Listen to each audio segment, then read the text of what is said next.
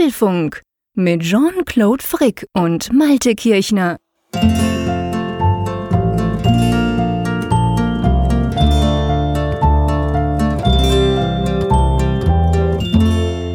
Ja, vor zwei Stunden, da saß ich noch in einem barocken Wasserschloss und lauschte einem Vortrag über die Wirtschaft in Europa. Jetzt aber endlich dann die wahre Königsdisziplin dieser Woche, der Apfelfunk. Und ja, ich freue mich ganz besonders, dass die Leitung wieder geöffnet ist nach Bern in der Schweiz. Dort sitzt der liebe Jean-Claude Frick. Hallo. Hallo Malte. Wasserschloss tönt spannend grundsätzlich. Ich hoffe, es war interessant. Ja, es war interessant und das Ambiente war auch klasse, aber eben nicht so klasse wie der Apfelfunk. Und wir sind, wir sind ja diesmal einen Tag später, es ist ein ganz komisches Gefühl, auf den Donnerstagabend mhm. den Apfelfunk aufzunehmen, aber das war ja auch einem wichtigen Grund ge geschuldet, denn du warst ja auf Reisen. Äh, genau, ich war gestern den ganzen Tag in London, am Morgen extrem früh aufgestanden. Das sind immer so diese 7 Uhr Flieger ab, ab Zürich. Da stehe ich dann immer um Viertel nach drei auf und nehme so den ganz frühen Zug an den Flughafen. Und dann habe ich mir ein ganz cooles Gadget angeguckt, über welches ich noch nicht sprechen darf, welches wir aber, das schon mal als kleiner Teaser, sicher nächsten Mittwoch besprechen werden, weil es doch auch einen gewissen Effekt auf Apple hat, auch wenn es nicht von Apple selber kam. Also es hat sich gelohnt, aber das war eben der Grund. Ich war dann am Abend recht spät wieder zurück und fast 24 Stunden wach. Und das Risiko wollten wir auch nicht eingehen, euch, liebe Hörerinnen und Hörer, da so einen total verschlafenen Schweizer zu präsentieren. Demzufolge haben wir das Ganze um einen Tag verschoben. Du hast zwar gerade erst noch gearbeitet. Wir nehmen das ja jetzt am 17. am Donnerstag auf. Es ist ungefähr Viertel nach zehn in der Nacht. Aber du warst noch ganz fleißig, gell, in deinem Wasserschloss. ja, ich habe wie gesagt diesen Vortrag gelauscht, über den ich dann einen Tag später schreiben darf. Und das gehört dann manchmal dazu, dass die Tage lang werden. Aber das äh, macht uns jetzt überhaupt nicht müde oder madig oder sonst irgendetwas, denn wir haben ja auch schöne Themen in Apfelfunk 77. Bevor wir aber gleich mal einen Blick darauf werfen, was kommt, ich möchte gerne mal eine Zuschrift an den Anfang setzen. Das ist eine sehr, sehr gute Idee und ich glaube, das passt auch perfekt. Leg los. Ja, wir haben nämlich was ganz Besonderes bekommen. Die Saskia aus Berlin hat uns geschrieben und hat uns Folgendes zugesandt. Hallo Jean-Claude, hallo Malte. Erst einmal ein riesiges Lob an euch beide für euren gelungenen Podcast. Mit einem Developer als Freund habe ich das Vergnügen, verschiedenste Technik-Podcasts zu hören, doch euer Apfelfunk macht bei weitem am meisten Spaß. Man hört einfach, wie ihr mit Herzblut und Leidenschaft bei der Sache seid und Seit es eure App gibt, nehmen wir natürlich an jeder Umfrage teil und diskutieren fleißig die Themen da müssen wir, glaube ich, erstmal sagen, vielen Dank, weil das ist auch, finde ich, ein ganz besonderes Kompliment, weil es ja nicht so der klassische Apple-Geek ist, der ja genau, hat. genau. Äh, das hat sie ja sehr, sehr schön geschrieben, dass sie sagt quasi mit einem Developer als Freund und sie hört dann sozusagen mit, was ich an und für sich schon mal super spannend finde, Saskia, dass du da überhaupt mithörst. Gibt ja sicher nicht wenige, die dann sagen, oh, interessiert mich nicht, mach was anderes.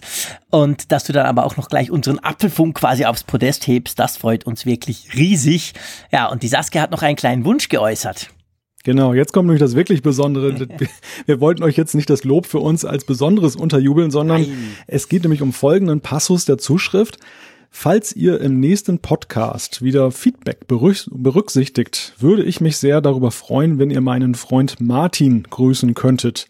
Der hat zwar schon am 14. August Geburtstag, würde sich aber wahrscheinlich riesig über einen kurzen Gruß freuen. Ja, Jean-Claude, da können wir nur sagen, Happy lieber Martin, Birthday. genau, ganz herzlichen Glückwunsch nachträglich, müssen wir ja leider sagen, aber es wäre mit dem regulären Sendetermin auch nicht dann pünktlich Hätte auch gewesen. Nicht gereicht, genau. Aber ganz herzlich Gratulation und an dieser Stelle ein Gruß von uns, ein Gruß von mir aus Bern. Und ähm, ja, toll, dass du uns immer hörst, beziehungsweise dass ihr uns immer hört, Saskia und Martin und natürlich auch alle anderen. Ähm, ja, das war einfach, wir haben das beide gelesen, ich glaube unabhängig voneinander. Wir kriegen ja die ganzen Zuschriften per Mail, jeder dann auch zugestellt bei uns. Und ich habe so gedacht, ah, das ist jetzt aber mal lustig, cool, das müssten wir eigentlich machen. Und ich glaube, drei Minuten später hast du mir in Slack, hast du mich angeschrieben und gesagt, du, das finde ich jetzt eine coole Idee, wollen wir damit einsteigen? Das war, hat, hat perfekt gepasst, glaube ich. Ja, ja, das war einfach mal ganz was Neues und darüber freuen wir uns ja auch immer, auch besonders wenn der Apfelfunk ja auch so familiär verwurzelt ist. Also das ist ja schon auch was Besonderes auch für uns. Ja, und das merken wir auch immer, wenn wir mal zu spät kommen. Zum Glück ist ja das relativ selten der Fall, aber dieses Mal ja auch. Wir haben es ja angekündigt in der letzten Folge, aber trotzdem kam natürlich dann der eine oder andere Tweet und was was was ich einfach cool finde, da kam jetzt nicht unbedingt, hä, was ist denn da los? Habt ihr Ferien, ihr Flaschen oder so? Was mir halt durchaus auch erwarten könnte, sondern es kam wirklich so, oh, es ist so leer in meinem Podcatcher, was ist denn los? Was mache ich denn jetzt auf der Autofahrt am Donnerstagmorgen? Also ich sage mal ganz positiv ähm, Feedback im Sinne von, ey, schade, seid ihr nicht da. Ja, wir werden wieder regelmäßig am Mittwoch äh, weitermachen, das ist klar. Aber in diesem Fall eben sind wir einen Tag später. Aber das ändert nichts daran. Ich würde sogar sagen, im Gegenteil, heute ist noch das ein oder andere reingepoppt, dass wir spannende Themen haben, oder? So ist es, genau. Und es wird Zeit für die Themen und das ist auch eine wunderbare Überleitung zu dem ersten Thema, zumindest jetzt in unserer kleinen Inhaltsangabe. Wir wollen heute über die Apple Watch sprechen. Da gab es einige Meldungen darüber, wie sie aussehen könnte oder nicht könnte und was sie enthält, das nächste Modell ist ihr wohl am Horizont. Ja, da werfen wir mal einen Blick drauf.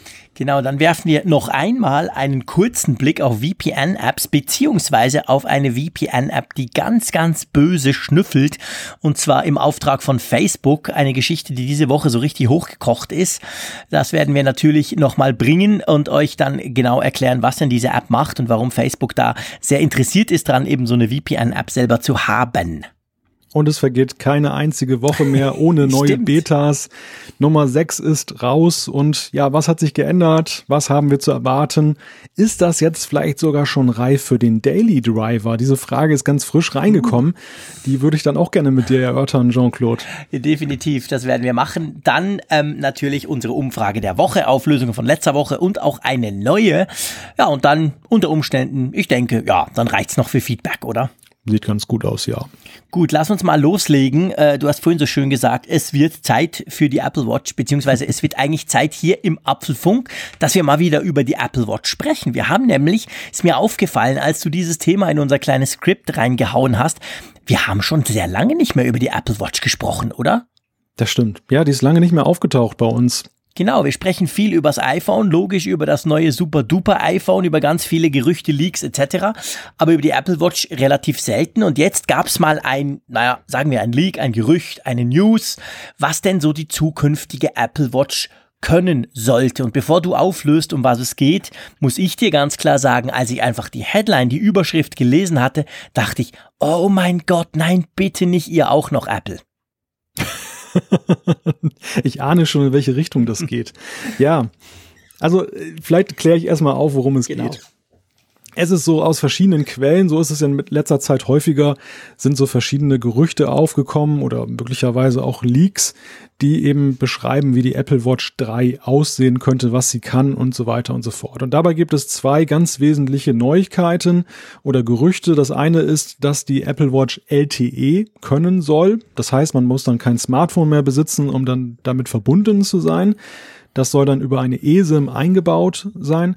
Und der zweite Punkt, und der ist aber weitaus umstrittener mittlerweile, das war erst so ganz klar und jetzt mittlerweile ist es das überhaupt nicht mehr, dass nämlich die Apple Watch mit ihrer Version 3 auch ein neues Design erhalten soll. Also das nicht mehr aus, so, so aussieht wie jetzt, wo es so ein bisschen naja, eckig ist ja übertrieben, aber eckig mit Kant, mit äh, abgerundeten Kanten sozusagen ist. Rund mit eckigen Kanten. Nein, Quatsch, natürlich eckig, das Ding. Ähm, ja, komm, lass uns zuerst mal ums Design sprechen, weil da habe ich so ein bisschen den Eindruck, in den letzten zwei, drei Tagen ist das total gekippt. Heute gehen die meisten wieder davon aus, nee, nee, die Apple Watch 3 wird grundsätzlich im Prinzip das gleiche Design haben, oder? Ja, ja, also die Sache kam ja wohl von John Gruber, dass da überhaupt ein neuer Formfaktor jetzt ins Haus steht. Der hatte in einem Post, glaube ich, kommentiert, dass ähm, er gehört habe aus Apple-Kreisen, dass da was am Kommen ist. Und mhm. dann hat das natürlich ganz schnell die Runde gemacht und äh, galt dann schon als gesichert. Und dann hat er aber doch einen Rückzieher nochmal gemacht. Also in einem seiner letzten Posts schreibt er dann, dass es, er das zwar gehört habe, ja, aber eben, dass er nicht wisse oder mittlerweile unsicher ist, ob sich das auf die nächste Apple Watch bezieht, also eher so eine Überlegung in die Zukunft ist. Und da muss man sagen, wird's ja dann ganz vage, weil das kann ja dann bestenfalls so ein Prototyp sein, so ein, ein Test oder intern, was geht, was nicht geht. Das heißt ja dann bei weitem nicht, dass es dann auch umgesetzt wird. Nein, genau. Also das ist ja, wenn es, ich sag mal, wenn es länger als ein paar Monate ist, da kann das alles sein. Da kann das, wie du sagst, das kann natürlich eine Apple Watch sein, die plötzlich rund ist, aber das heißt überhaupt nicht, äh, dass die jemals rauskommt oder dass das nicht einfach nur ein interner Test ist oder so. Von dem her wissen wir da recht wenig oder beziehungsweise eigentlich fast nichts, wie er ja auch selber zugibt jetzt. Aber das andere, das scheint so ziemlich gesichert zu sein. Also LTE offenbar kommt auf die Apple Watch und macht das bei mir ein Riesenfragezeichen. Ja, das konkretisiert sich alleine deshalb, weil auch jetzt mittlerweile durchgesickert ist, dass in Amerika die Netzbetreiber sich darauf einstellen, dass entsprechende Vorbereitungen getroffen werden oder wurden. Und ja, da, dadurch verdichtet sich diese News. Also ich glaube, LTE, das kann man mehr oder weniger als gesichert ansehen mhm. mittlerweile schon, dass das wohl ein Kernfeature sein wird. Ja, genau. Und ja, ich sag's ganz ehrlich, da bin ich nicht happy mit, dass sich die Netzbetreiber darauf einrichten beziehungsweise super drauf freuen, das ist klar, weil wir haben, wir konnten das eigentlich schon bei Android Wear Smartwatches erleben, ist jetzt ungefähr ein Jahr her. Da hat Samsung, LG aber vor allem, die haben eine Version ihrer jeweiligen damaligen Android ähm, Wear Smartwatches rausgebracht mit eben LTE, mit dieser eSIM, wo du ja keine klassische SIM-Karte mehr reinstöpselst, sondern das quasi über ein Konfigurationsfile aktiviert wird. Und zumindest bei uns in der Schweiz, die Provider waren super happy, Swisscom gleich große Medien mit mitteilen, Judy, hui, wir haben hier ein Abo für dich, kostet so und so viel pro Monat und da kannst du mit deiner Uhr autark sein. Ich habe das natürlich getestet und ganz ehrlich gesagt, das bringt aber sowas von nada, null, überhaupt nichts. Das ist sowas von total unnötig. Also du kannst auch einfach eine 10-Euro-Note nehmen und jeden Monat deinem Provider schicken. Das bringt dir ungefähr gleich viel. Also das ist totaler Schwachsinn, wenn ihr mich fragt.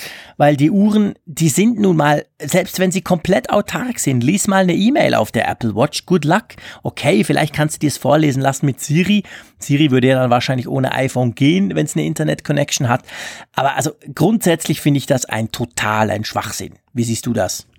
Ich sehe das ähnlich. Also ich habe meine erste Frage, die ich mir gestellt habe, war auch, wo ist da jetzt der Anwendungsfall? Wo bringt mir das etwas? Erstens mal muss ja die Apple Watch sich dann ein Stück weit auch emanzipieren vom iPhone. Das genau. ist schon mal ein ganz wichtiger Schritt. Dann ansonsten in, in, der gegenwärtigen Konstellation ist das ja fast gar nichts wert, weil Nein. die Apple Watch ist ja in jeder erdenklichen Hinsicht immer noch vom iPhone abhängig.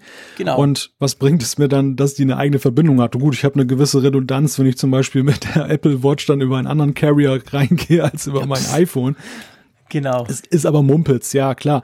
Und ähm, das kann also ja nur in Verbindung mit Cloud-Diensten eine, einen Sinn ergeben, die wir noch nicht kennen oder die Funktionen jetzt dann über die Cloud abwickeln, die bislang dann eben in der Verbindung mit, mit dem iPhone da sind. Mhm. Per se finde ich es eigentlich eine ganz witzige Geschichte, wenn die Apple Watch dann sich so ein bisschen frei machen würde vom iPhone. Das finde ich jetzt also grundsätzlich nicht schlecht, auch aus Entwicklerperspektive, weil die derzeitige Schnittstelle auf der Apple Watch eine App zu realisieren ist trotz dieser gestiegenen Unabhängigkeit in WatchOS 3 immer noch so, dass das ja eigentlich nur so eine Art Extension ist. Das ist ja im mhm. Prinzip, mhm. du machst eine iOS-App fürs iPhone und die gibt dann auch irgendwas auf der Watch aus. Das ja. ist mehr ist mehr ist es nicht. Und insofern von der Architektur her finde ich es charmant. Vom Use Case her, ich, ich kann mir da nichts vorstellen, auch jetzt mal selbst mal dahin gesponnen, dass, dass eben ähm, du irgendwelche Apps hast, die du völlig autark betreiben willst, aber die meisten Sachen, die synchronisieren immer Fitnessdaten. Was wäre es denn da schlimm, wenn die Apple Watch so lange warten muss, bis sie wieder ein WLAN irgendwo in Reichweite hat? Also es gibt doch gar keinen Grund, das immer in Echtzeit zu synchronisieren. Ja, da hast du genau recht. Das, das ist ganz genau der Punkt. Und ganz ehrlich gesagt, jetzt mal abgesehen von, dass LTE Strom braucht, dass eben die Provider dann noch irgendwie die hohle Hand machen, etc. pp. Ähm, rein jetzt mal einfach, seit ich diese Meldung gelesen habe, überlege ich mir die ganze Zeit, was müsste denn die Apple Watch quasi, also was würde mir persönlich denn was bringen, wenn sie A, autark wäre oder autarker und B, vor allem, wenn sie eben so eine Internetverbindung hätte. Und ich sag's dir ganz ehrlich, mir fällt da extrem wenig ein, weil das Smartphone wird sie ja nicht ersetzen. Das wird sie nicht können, schon nur von der Größe her nicht. Da sind wir noch nicht so weit. Vielleicht in ein paar Jahren, wenn die Sprachsteuerung so supi-dupi funktioniert und ich noch eine smarte Brille anhab, who knows. Aber ähm, das ist so mein Problem. Ich kann mir gar nicht vorstellen, wofür ich das brauche. Und heute konnte man zum Beispiel lesen, dass ja offensichtlich keine Sprachfunktionalität zumindest anfänglich gedacht ist. Also es soll offenbar nicht so sein, dass man damit ganz normal telefonieren kann, so im Sinn von, hey, ich lasse das Smartphone zu Hause und wenn einer anruft, quassle ich halt in die Watch rein. Das soll dann nicht dabei sein. Und drum sage ich hier ganz offen und ehrlich, mir fällt einfach kein Use Case ein. Ich wüsste nicht, was mir das bringen würde. Aber hast du denn schon mal mit der Watch telefoniert? Ja, habe ich schon mal gemacht. Aber ist ja total grausam, dämlich. Oder? Ist ja schrecklich, genau. Ich meine, ich bin so alt genug, dass ich mich noch an die, die Serie Knight Rider mit dem, mit ja, dem genau. Hasselhoff erinnere, mit dem genau. coolen Auto. Und der hatte ja so eine Uhr, der hat immer reingequasselt, dann kam der Kit und hat ihn irgendwie aus einer brenzligen Situation gerettet. Ich habe kein Kit und vor allem komme ich mir massiv dämlich vor, wenn ich in die Uhr spreche. Also das kommt dann noch dazu, genau. Also würde ich sowieso nicht tun. Jetzt kommen vielleicht die Fitnessleute, die sagen, ja, aber ich habe die AirPods direkt connected zur Uhr, dann könnte ich damit telefonieren. Ja, aber also ich weiß nicht, fällt dir irgendwas ein? Jetzt lassen wir mal LTE beiseite. LTE wird es natürlich unterstützen, klar. Aber generell, wo, wo müsste denn in deinen Augen oder wo würde es in deinen Augen Sinn machen, wenn die Apple Watch quasi autarker wäre? Allenfalls bei ortsbasierten Diensten. Also, mhm. dass du entweder so eine Tracker-Funktion hast, dass du deinen Standort ständig übermitteln kannst an irgendjemanden, oder aber, dass du eben, wenn du unterwegs bist und hast jetzt nicht dein Smartphone zur Hand, aber trotzdem irgendwelche Mehrwertdienste hast zur Navigation oder vielleicht die Navigation selbst auch eben hast. Also, dass mhm. du gar nicht mehr das Smartphone benötigst, um beispielsweise eben dich dann da routen zu lassen. Die Frage ist dennoch, wie wahrscheinlich ist das und, und wie, wie dringend braucht man das? Nun ist es ja häufig so in der Technik, dass sie Probleme für uns löst, von denen wir vorher noch gar nicht wussten, dass wir sie haben. genau, stimmt. Insofern wäre es jetzt auch nicht außergewöhnlich, wenn Apple da eine Problemstellung erfunden oder gefunden hat, die uns jetzt noch nicht so ganz klar ist, wo wir aber hinterher sagen, oh, das ist einleuchtend und macht Spaß.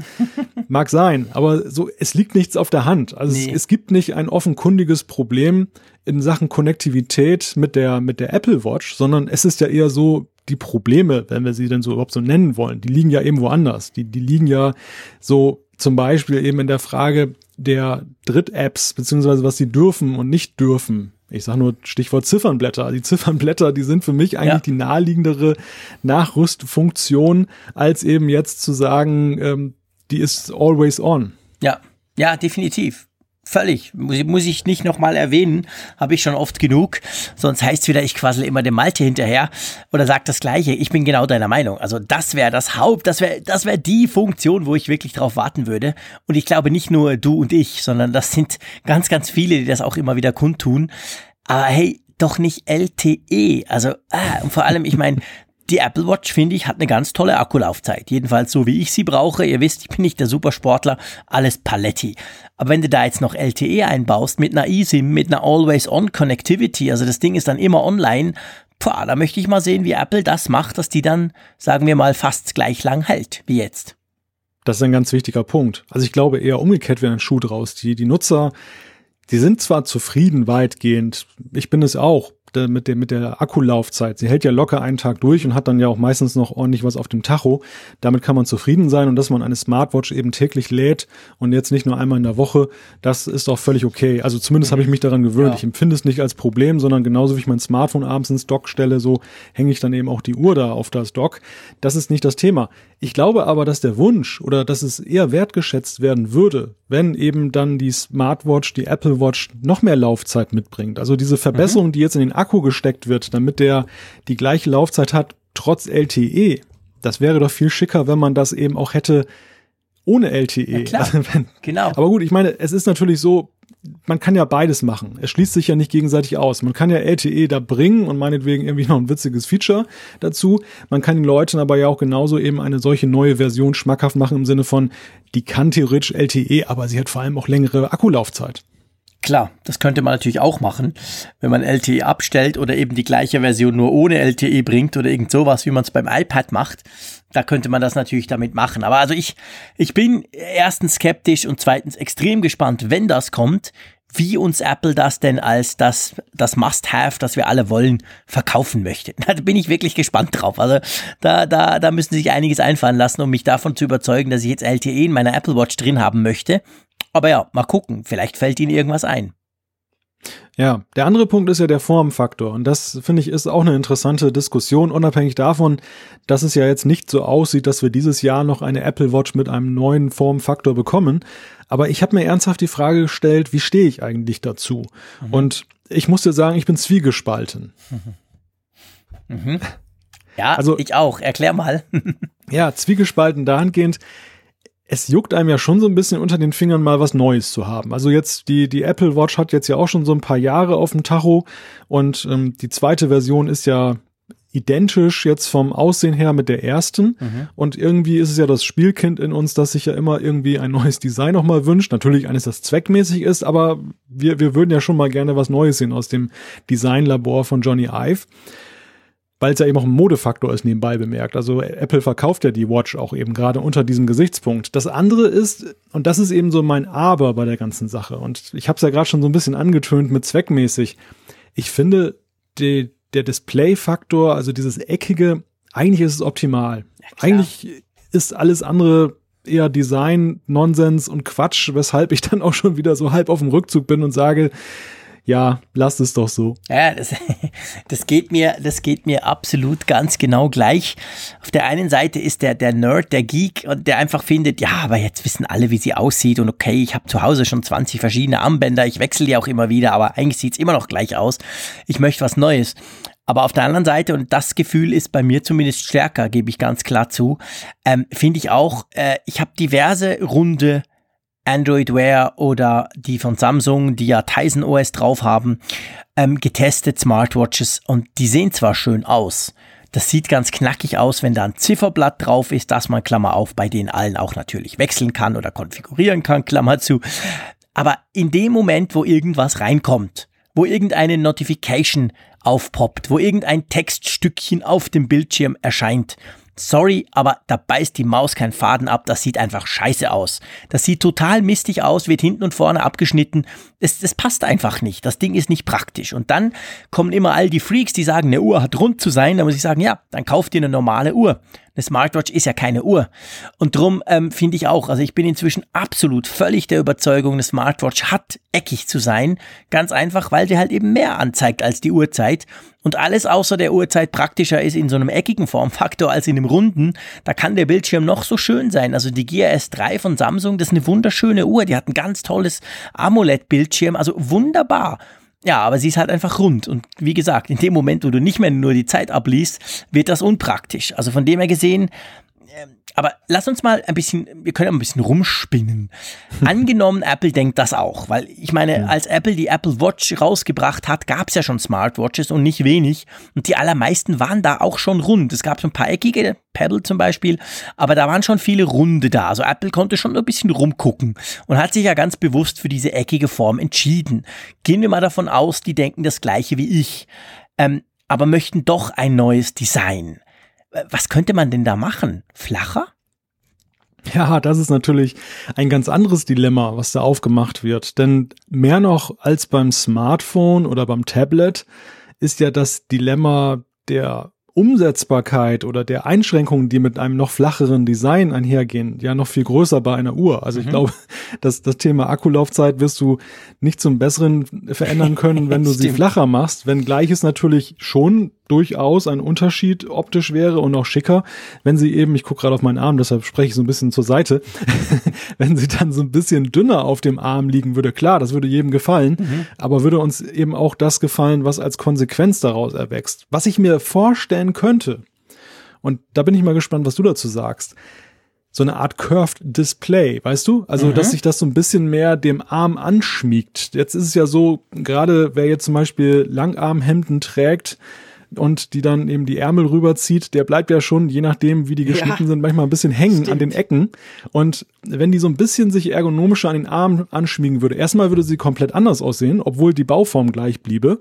Und zweitens wäre das ja auch durchaus ein Vorteil in Sachen Formfaktor. Was denkst du? Ja, das wäre natürlich klasse. Das ist, das ist genau der Punkt. Das wäre sehr, sehr schön, wenn sie das machen. Sie dürfte auch ein bisschen größer im Sinn von äh, breiter sein quasi, wenn sie sich eben ein bisschen ähm, de der Rundung des Arms anpassen würde.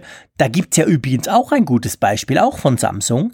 Es gibt ja diese Gear Fit und Gear Fit 2 und wahrscheinlich zur IFA kommt jetzt dann noch eine Gear Fit Pro oder so.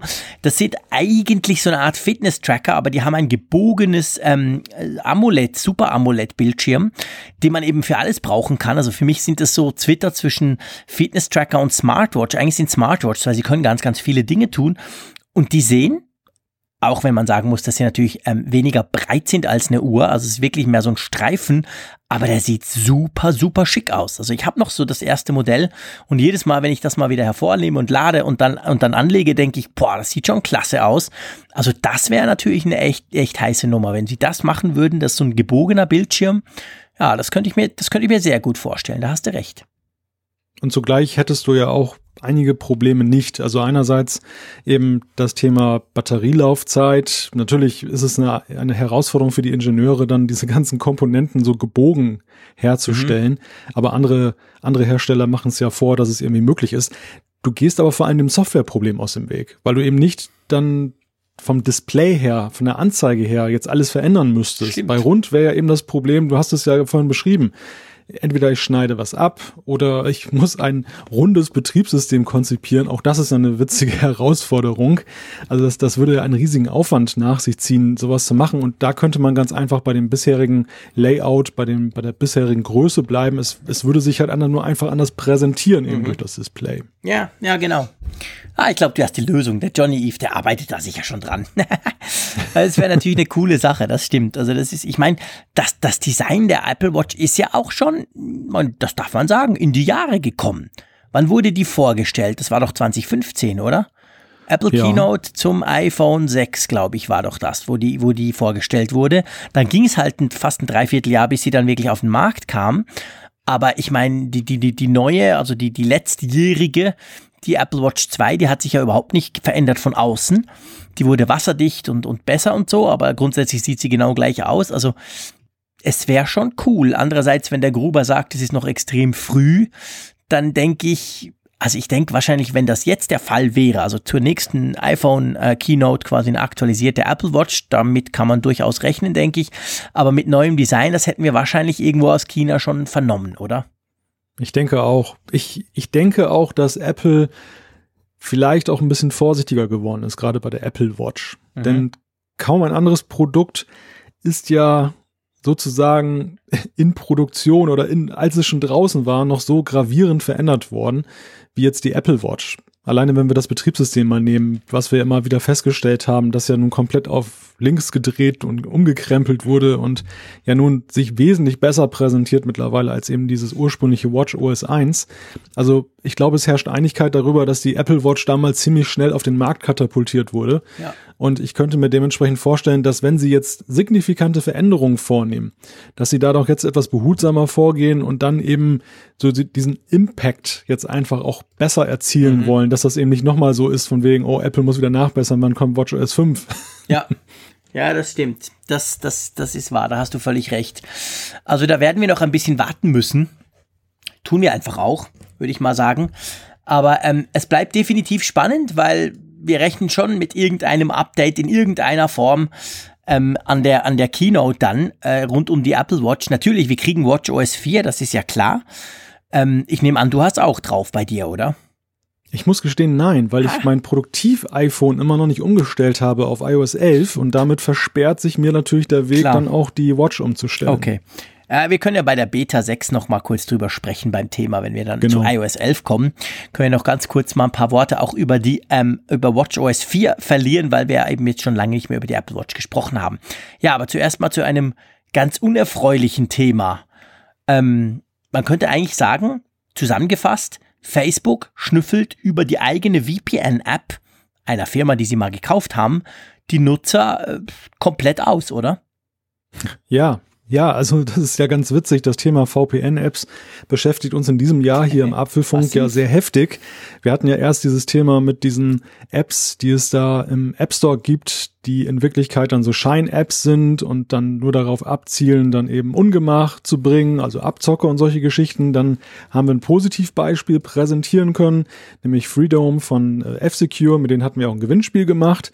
Ja, und jetzt sehen wir mal so ein schwarzes Schaf. Erzähl doch mal, was ist da passiert? Also, es gibt eine VPN-App von Onavo, ich hoffe, ich spreche es richtig aus, wahrscheinlich nicht, aber ich probiere es. Ähm, und das ist eine Firma, die wurde 2013 von Facebook gekauft, für ziemlich viel Kohle munkelt man. Und die bietet eben so eine äh, VPN-App für Android und für iOS ähm, an. Und im iOS App Store, also im Google Play Store, wurde die rund 10 Millionen Mal runtergeladen, also doch durchaus in Gebrauch, kann man sagen.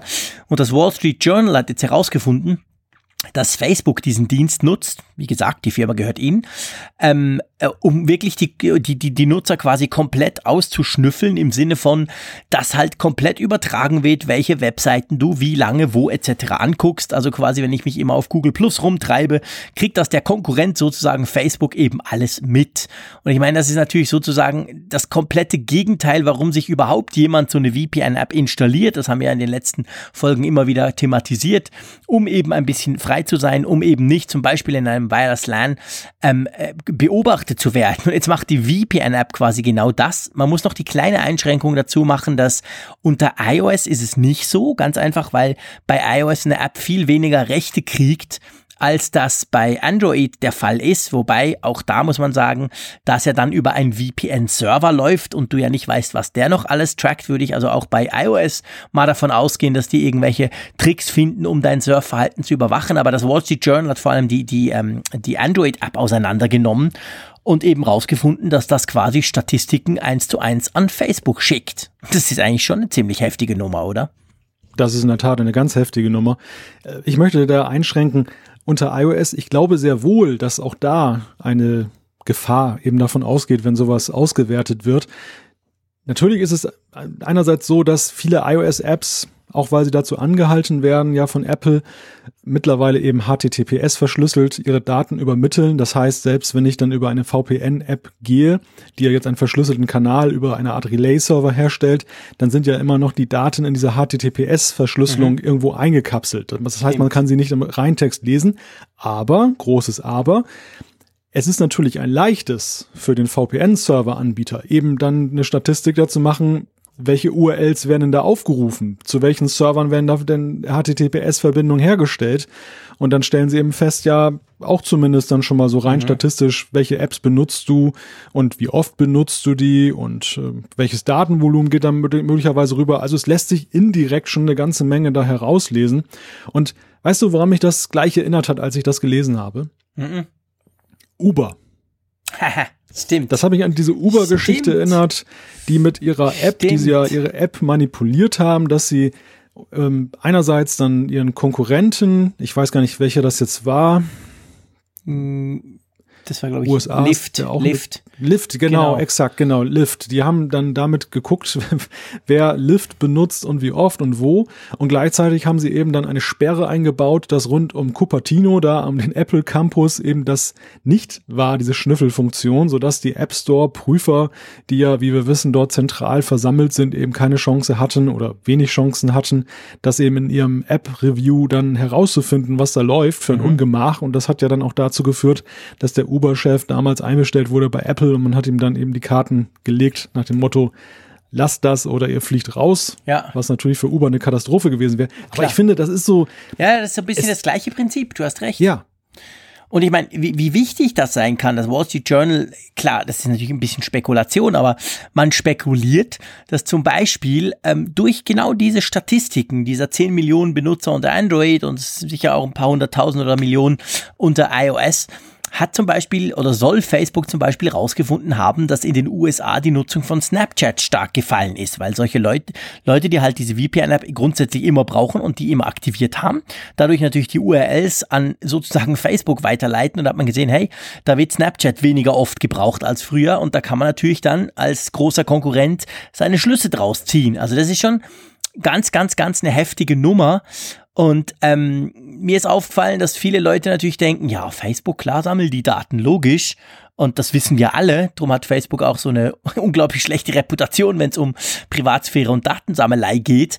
Aber ich meine, das ist natürlich noch quasi ein Kniff mehr, weil es stand ja nirgends so ganz genau, dass eben diese Onovo-App, Onavo beziehungsweise heißt die VPN-App zu Facebook gehört. Also da musste man schon ein bisschen recherchieren.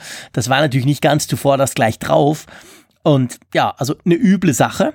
Und gleichzeitig aber ähm, zeigt schon, so ein VPN ist ja eben doch wichtig, aber es muss einfach die richtige sein, oder? Hm. Ja, ja, also es ist eine wichtige Ergänzung für unser VPN-Thema, was wir ja hatten, dahingehend, dass eben das die Schwachstelle bei der ganzen Sache ist, dass also der, der Anbieter muss vertrauenswürdig sein. Ich verlagere eigentlich mein Problem in Anführungszeichen nur auf eine zentrale Stelle, wo ich beim mhm. offenen WLAN halt ein Dutzend von Leuten, potenziellen Leuten habe, die mich ausschnüffeln können, so habe ich dann eben bei der gesicherten VPN-Verbindung nur einen, nämlich den am Ende des, der Kette. Aber wenn ich dem nicht wirklich bedingungslos trauen kann, dann habe ich genauso ein Problem. Und das ist wirklich so der entscheidende Faktor bei der ganzen Geschichte. Also VPN per se ist jetzt keine Garantie eben dafür, dass ich jetzt sicher unterwegs bin. Nee. Das ergibt sich dann eben erst durch den Anbieter. Aber weißt du, für mich ist es eben auch so, es ist so ein bisschen wie mit der Diesel-Affäre. Es, es zeigt sich eben auch, dass so da auch gewisse Mechanismen unter den großen IT-Konzernen da verbreitet sind. Und das ist ja nun schon der zweite prominente Fall. Es würde mich nicht wundern, wenn noch ein dritter und vierter irgendwann kommt. Mhm. Mit was für Methoden die eben teilweise auch arbeiten und sie arbeiten eben auch mit diesen Methoden, weil sie so eine Macht haben, weil sie sich einfach leisten können, weil sie eben auch auch diese komplexen Sachen alle entwickeln können. Ich meine, das sind ja, ist ja auch ein Kostenfaktor, sowas alles hinzustellen, die Infrastruktur, das auszuwerten und so, weil man einfach so das letzte Quäntchen Marktanteil noch rauskitzeln will und noch mehr Profit und noch mehr und noch mehr und es wird völlig auf dem Rücken der Nutzer ausgetragen. Ja. ja das ist so. Das ist definitiv der Punkt. Also ähm, man muss vorsichtig sein, man muss sich schon genau überlegen, mit wem man in welcher Form zusammenarbeitet, wem man welche Daten natürlich rübergibt. Ähm, ja, das ist, das ist, das ist ganz ein wichtiger Punkt. Vielleicht eine kleine Randnotiz, bevor wir dann das Thema VPN wieder schließen in dem Fall. Es gab Anfang Jahr einen Test von verschiedenen Universitäten, die eben genau solche VPN-Apps getestet haben. Da sind bei sehr vielen eben genau solche Schwachstellen rausgekommen, dass man gesagt hat, ja, schönes VPN, aber da guckt einer mit oder aber da werden Statistiken erhoben. Und wer da am besten abgeschnitten hat bei diesem Test von immerhin fast 300 irgendwie Diensten, das war doch tatsächlich F-Secure mit dem Freedom VPN oder beziehungsweise mit dem, was wir da gerade drüber gesprochen haben. Also von dem her, wer jetzt denkt, hey, aber die haben uns doch da was verlost, vielleicht habt ihr sogar gewonnen. Das soll offensichtlich wirklich eine gute App sein, sagen auch die. Von dem her lagen wir da wahrscheinlich nicht so falsch. Aber man muss trotzdem immer aufpassen, was man wo wie eingibt. Ähm, von dem her gesehen ist das mal wieder ein Negativbeispiel gewesen. Wollen wir ein bisschen über Beta-Versionen sprechen, was wir jetzt jede Woche machen können? Und ich habe so das Gefühl, es geht wahrscheinlich jetzt dann so weiter. Aber wann war es? Gestern, gell? Nee, vorgestern. Knallte noch eine Beta 6 rein von iOS. Genau, und unsere, unsere wöchentliche Beta gibt uns heute. und, und ja, äh, wenn wir uns das Changelog angucken, relativ kleinteilig, oder? Ja, relativ kleinteilig, aber ich sag's auch so, ähm, meistens ist es ja so, dass man eigentlich nichts merkt bei einer Beta. Vielleicht ein bisschen schneller, vielleicht ein bisschen mehr Akku, so habe ich es letztes Mal gesagt zur Beta 5. Aber bei Beta 6 fällt sogar mir, der solche Dinge normalerweise als letzter merkt, auf, dass doch einige Icons verändert wurde. Und zumindest ein Icon hat im Internet massiv zu reden gegeben das App Store Icon ja, klar, natürlich, genau. Also wenn ihr die Beta drauf habt oder die Public Beta, die sicher auch dieser Tage rauskommen dürfte, dann wird euch sofort auffallen, dass das App Store Icon ja ziemlich ganz anders aussieht so mit drei, ja, für mich sieht's aus wie ein Indianerzelt. Mir gefällt's eigentlich noch. Sieht so aus wie so ein Indianerzelt, was du dir zusammen bastelst aus irgendwie zwei großen Stäben, die du zusammensteckst und unten noch irgendwas quer oder so. Aber offensichtlich im Internet waren einige ziemlich unglücklich. Also auf Twitter gab's schon fast einen veritablen Shitstorm, nur wegen diesem App Store Icon. Wie stehst du dazu? Gefällt's dir oder findest du's blöd? Ja, mir gefiel das alte Icon auch jetzt nicht schon so großartig, dass ich es jetzt vermissen würde. Okay. Wir, wir müssen ja vielleicht erstmal in Erinnerung rufen, oder die meisten werden es ja wissen, weil sie es auf ihrem Bildschirm sehen, was es mit dem alten Icon auf sich hat. Das zeigt ja ein Pinsel, ein Stift und ich glaube ein Cutter oder so. Mhm. Also eigentlich so Werkzeugsymbole und da fragt man sich, was, was soll das? Das, das kommt ja von der Historie, als Apple, ich glaube mit iOS 2.0 war es oder damals ist es noch iPhone OS. Mhm ja überhaupt den App Store eingeführt hat. Und dieser Werkzeugkasten soll eben symbolisieren, dass es eben eine Möglichkeit eben erstmal, oder es, es ging eher, eher in Richtung Entwickler, das, das Design, nach ja, dem Motto, genau. ihr könnt da Apps erstellen, basteln sozusagen und das ist dann sozusagen der Shop, der Bazar, aus dem man es dann kaufen kann. Und dieses Logo ist dann unverändert dann immer so fortgeführt worden und witzigerweise, also ist ja eigentlich schon richtig ein Relikt gemessen ja, jetzt an der iOS-Historie. Und jetzt haben sie es halt mit iOS 11 wohl gemerkt. nach zehn, fast zehn Jahren haben sie es mal aufgegriffen und haben es jetzt leicht geändert. Also mir gefällt's, muss ganz ehrlich sagen. Also ist schön, dass du mir jetzt mal erklärt hast, was das drauf gewesen wäre in dem alten Icon. So genau habe ich es mir da gar nicht angeguckt, dass das wirklich ein Pinsel und ein Cutter und, und was war es, ein, ein Bleistift oder so war. Aber ähm, ich finde es eigentlich so, es sieht ein bisschen mehr aus wie aus einem Guss, jetzt mit den drei gleichen quasi ähm, Strichen und eben nicht verschiedenen. Und vor allem ist es ja so bei iOS 11, das haben wir auch schon thematisiert, da gibt's ja ein riesiges Update für den App Store an und für sich. Der sieht ja komplett anders aus, wenn man den das erste Mal öffnet. Und ich habe mich seit der zweiten Beta, wo ich ja eingestiegen bin mit Testen, habe ich mich gefragt, ey, aber das Icon, Freunde, jetzt macht ihr den ganzen App Store neu. Und das Icon ist immer noch das gleiche wie vor neun Jahren. Und das haben sie sich jetzt offensichtlich zu Herzen genommen, beziehungsweise auf ihrer Bucketlist jetzt noch abgehakt, dass das auch noch neu ist. Ja, ich meine, spielt eigentlich nicht so eine Rolle, oder? Es, es ist konsequent, also wie, wie, du schon sagst, es ist konsequent, da jetzt auch das App Store-Icon mal zu verändern, denn es wäre merkwürdig gewesen, gerade ja. das so zu lassen. Gleichzeitig ist es natürlich schon so, ich kann die Kritiker dahingehend verstehen, dass das Logo, so wie es jetzt beschaffen ist, mit diesen Stöckern, sich natürlich so rein gar nicht erschließt. Sie, sie machen es, glaube ich, so, weil sie es einerseits optisch ein bisschen aufhübschen wollten. Das andere sah ja noch sehr so ja, finde ich auch nach dieser alten Lederoptik aus. Ja, ja, das genau. war ja genau. auch irgendwie ein Relikt, dass man eben so einen Echtgegenstand so symbolisiert. Und gleichzeitig mag man es aber auch nicht so sehr ändern, weil es ja irgendwo dann eben auch, ja, so wie das Telefon halt. Es ist irgendwie ein Symbol, was zur Marke gehört, zur Marke iPhone. Es, es mhm. gehört einfach als festes Symbol auf diesen Bildschirm und so zaghaft, wie sie eben auch alle anderen Icons ja irgendwo anfassen. Wir, wir reden ja hier wirklich über Nuancen. Es geht ja darum, dass ja, eine ja. Kurve geschwungener ist, ja, genau. Kreis dazugekommen ist. Aber nirgendwo wird ja mehr was elementar verändert an den Logos. Nein, nein. Was ich auch gar nicht fordere. Also es ist ja auch völlig okay bei den meisten Icons. Aber in dem Falle entsteht so ein bisschen so ein unlogischer Faktor. Ja, gut, ja, das stimmt. Also ich, ich meine, du hast völlig recht, es wird wirklich extrem sanft angefasst. Eben so sanft, dass ich es meistens gar nicht sehe. Und ich wundere mich immer dann über die Leute von 9 to 5 Mac oder so, die immer extrem schnell dann so eine Erklärung nachliefern, was jetzt da anders ist. Und dann schreiben sie, bei der Kamera waren vorher im Icon unten im unteren Drittel so kleine Punkte, die sind jetzt weg. Und die habe ich überhaupt nie gesehen, diese kleinen Punkte. Und es wäre mir auch niemals aufgefallen, dass die jetzt weg sind. Oder ich glaube, dieses Mal ist glaube ich, in der Uhr irgendwas anders. Ich keine Ahnung, irgendwas, ich weiß nicht, das Schwarz hat einen anderen Schwarzwert oder keine Ahnung. Auf jeden Fall, ich hätte es auch nie gemerkt. Also wie, wie du sagst, das sind wirklich extrem kleine Nuancen und hingegen aber eben das App Store Icon, das ist mir auch aufgefallen. Also oft ist es so, ich lese das dann im Internet und denke, aha, ja, und gucke da mal so ganz genau hin bei mir und merke, ja, ein bisschen vielleicht, aber ich wäre nicht selber drauf gekommen. Und beim App Store Icon, da ist es sogar mir aufgefallen. Also bevor ich es im Internet gelesen habe, dass ich dachte, ups, da ist was anders. Aber schon wie du sagst, das ist so ein bisschen wie der VW Golf. Der wird zwar, der kommt zwar mit jeder Modellgeneration neu raus, aber man muss schon ziemlich genau hingucken, dass man sieht, dass das jetzt neu ist. Also da wird extrem, ich sage mal, sanft renoviert sozusagen. Und so ist das auch bei den Icons. Aber was gab's denn sonst noch? Du hast, glaube ich, das Changelog gerade bei dir offen. Gab's noch irgendwas, ich sage jetzt mal, ähm, äh, Essentielles? Ich habe gar nicht den Bildschirm freigegeben und du kannst trotzdem sehen, was ich hier gerade anschaue. Ja, es ist fantastisch. so gut verstehen. Ich, ich spüre, wie du mit der Maus Ich sollte meine VPN-App mal ändern. genau. Nein, Spaß beiseite. Also es, es sind im Wesentlichen vor allem Icons verändert worden. Ganz witzig, die Maps-App hat jetzt eben den Apple Park mit dem, mit dem Campus da, mit diesem Raumschiff jetzt eben Stimmt. drauf und nicht mehr den One Infinite Loop. Das ist auch so ein, so ein Detail. Mhm. Was ähm, vielleicht interessant ist noch, ist zweierlei. Einerseits diese, diese ja, Fische, du erinnerst dich an diese lebendigen Fische, diese Live-Animations. Mhm. Die sind jetzt rausgenommen worden bei den Hintergrundbildern. Ich weiß nicht, ob die jemand vermissen wird, aber die. Waren das die einzigen Live-Hintergründe oder gibt es noch ähm, andere? Nein, ich habe die nie gebraucht. Das waren für alle, die, die jetzt zuhören und denken, hä? Das waren quasi, du konntest ja Hintergrundbilder, Bilder kannst du ja definieren. Es gibt ja welche, die dabei sind. Genau. Und da gab es welche, wenn du ein iPhone äh, 6S oder, oder neuer hast mit Force Touch, ähm, mit 3D-Touch, sorry, dann kannst du eben feste drücken und dann hat der Fisch bewegt. Ich habe das mal meinen Kids gezeigt, die fanden das natürlich ganz witzig, aber dann gleich wieder weggenommen, weil ich es nicht brauche. Ich weiß gar nicht, gibt es noch andere oder sind die jetzt komplett weggefallen, diese Live, äh, Live?